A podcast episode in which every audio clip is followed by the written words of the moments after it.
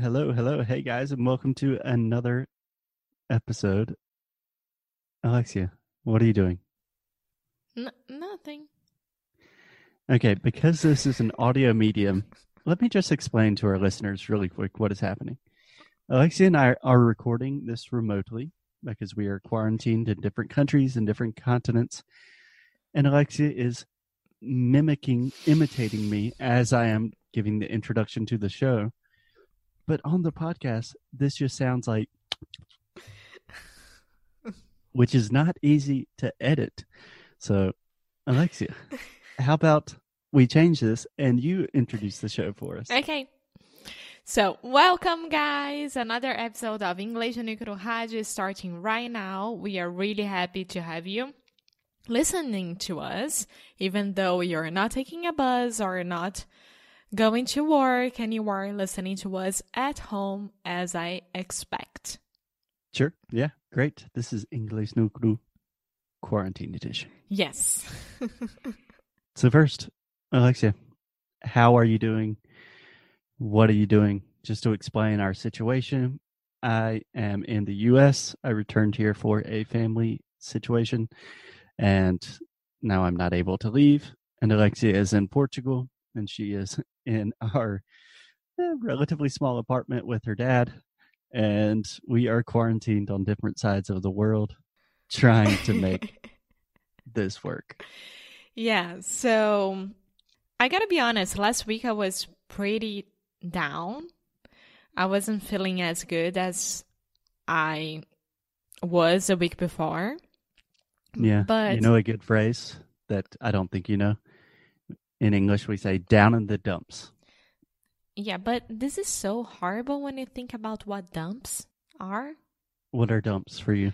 For me, it's where you throw a body that you don't want anyone to recognize, like throwing in the dump, na lixeira, the big dump. Okay. Yes, a dump could be lixeira, but it does not necessarily mean that's where you're throwing dead bodies. And I think we will talk about this a little bit later in the show when Alexia is talking about the TV she has been watching recently. down in the dumps is like cute. Like, how are you doing today? Eh, a little down in the dumps. Okay. It's not like I'm down in the dumps, like grabbing this decapitated arm. Yeah. I mean, I, I wasn't extremely sad. I was just like, eh, not feeling well, you know? Mm, Yeah. This sucks. That's what I was thinking. Yeah. And this week you're feeling a little bit better? Yeah, I am. I think that this will continuing happening. This will continue, Continue to happen. happen. No, continue happening. yeah. The easiest way to say this is this will continue to happen or this will continue happening. Mm, Yeah. So you have two options. This will continue. what was the phrase you said? This will continue to happen or this will continue happening. So you can say to happen, the verb in the infinitive form, to happen, or happening, the gerund, the gerundio, the ing verb. This will continue to happen. Yeah. So you're saying the situation will probably stay like this for some time. Okay, so I think that this will continue to happen because, I mean, we are in lockdown right now. So it's not normal for us to be inside the apartment without getting out to live your normal lives, right? Yeah.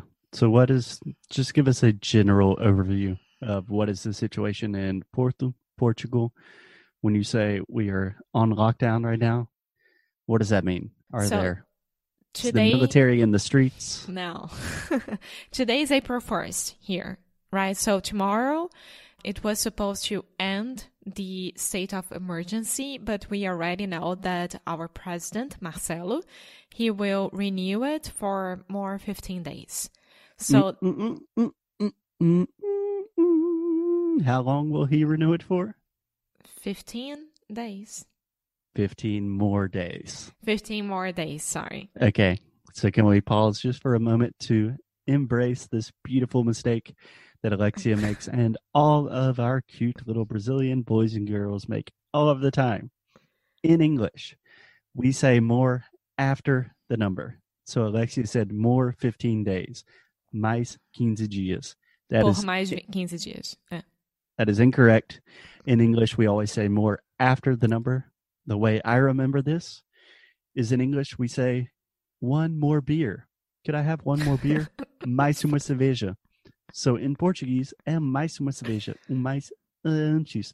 Mais em inglês é uma mais cerveja. Okay, one more. Okay, so he's gonna renew it for You say the day, 15 more and then days. you say more. 15 more days. Yes, 15 more days. Okay. So this means that all the restaurants and all the stores and everything will stay closed and Mhm. will be doing only the li- deliver delivery hmm and the supermarkets will continue open and all the health clinics and everything will continue open so that's Yeah. it and then you walk on the streets everything's so empty and you go to the supermarket you have lines to go inside and to be not that crowded. Um but i'm impressed. I mean everyone is here is so serious about what's happening and i'm so happy that they are following the rules and that they are understanding what's happening. And yeah, That's fantastic. So I believe in at least in the US, we are saying that for example, we are closing all non-essential businesses. So things like supermarkets, pharmacies, healthcare, those things remain open while other businesses are either forced to close or recommended to close. yeah the same as here Yeah. So it sounds like it is more or less the exact same situation in the US and in Portugal. In the US, it's a little bit complicated because we have different laws for each state. You have a question, Alexia? No, no, I have something to say that it's really, really cool. So I was talking to Virginia. Virginia, you guys already know her. She's been here before. She has a Virginia França. We recorded two podcasts with her, and I don't remember the episode. I want to say 338, but I think that's wrong. And it's called The Most Interesting Woman in the World, yeah, which she is. she is. Um, and she has a kid, and all the schools are closed, right? So what do you do with the kids inside the house? So the schools have decided to give classes online. Also, they are um, offering psychology services for the kids. Psychological services. Yes, so you can talk to a therapist. The oh, kid nice. can talk to a therapist and understand what's happening. And What about the what about the big kids? so the They have a big- special discount for for the big boys. no, but when she was telling me that, I was so so impressed by it. Yeah, Portugal has their shit together. Yeah, no free therapy for kids here in the United States. No, no, no, but it's not free. You have to pay, but I imagine that it's like five euros. You know, it's it is really small amount, and then they can understand why they can't see their friends, why they can't go outside, what's happening, and to to try to uh, make the kids to remain calm and not anxious at all. And I was so happy with that. Yeah.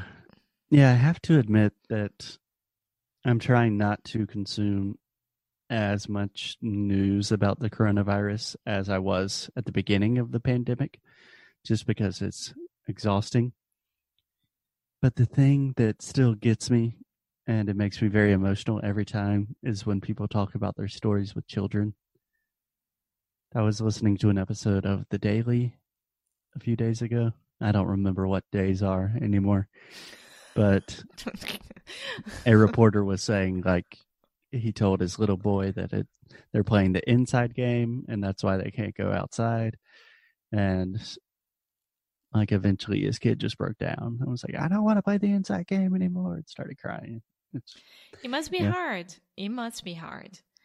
But I, I, I, I'm really hopeful that now that Johnson and Johnson they just released a statement that they are gonna do the the vaccine in less than a year. Okay. So this company, very big company, we say Johnson and Johnson. So you're saying John, John, but it's John. Just Johnson like my and friend Johnson, Yeah, Johnson, Johnson. Johnson.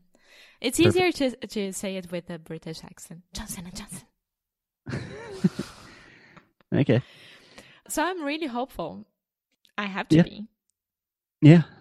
So I was listening to a podcast about hope yesterday after I finished my run, after I finished some lady yelling at me, like, come on, Foster, you got this, run, run farther. Um, and she used a phrase that really caught my attention.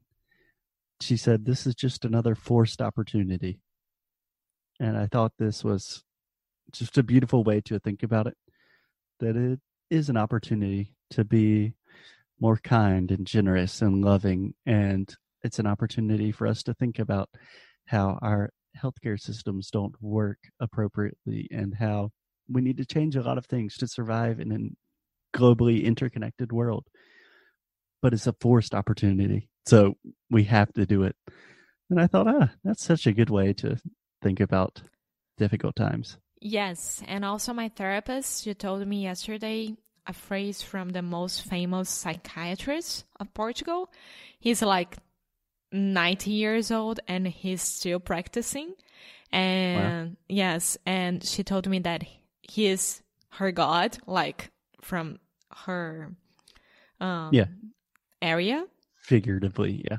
Yeah. And she told me this in Portuguese. I, I, I won't be able to translate. You can help me.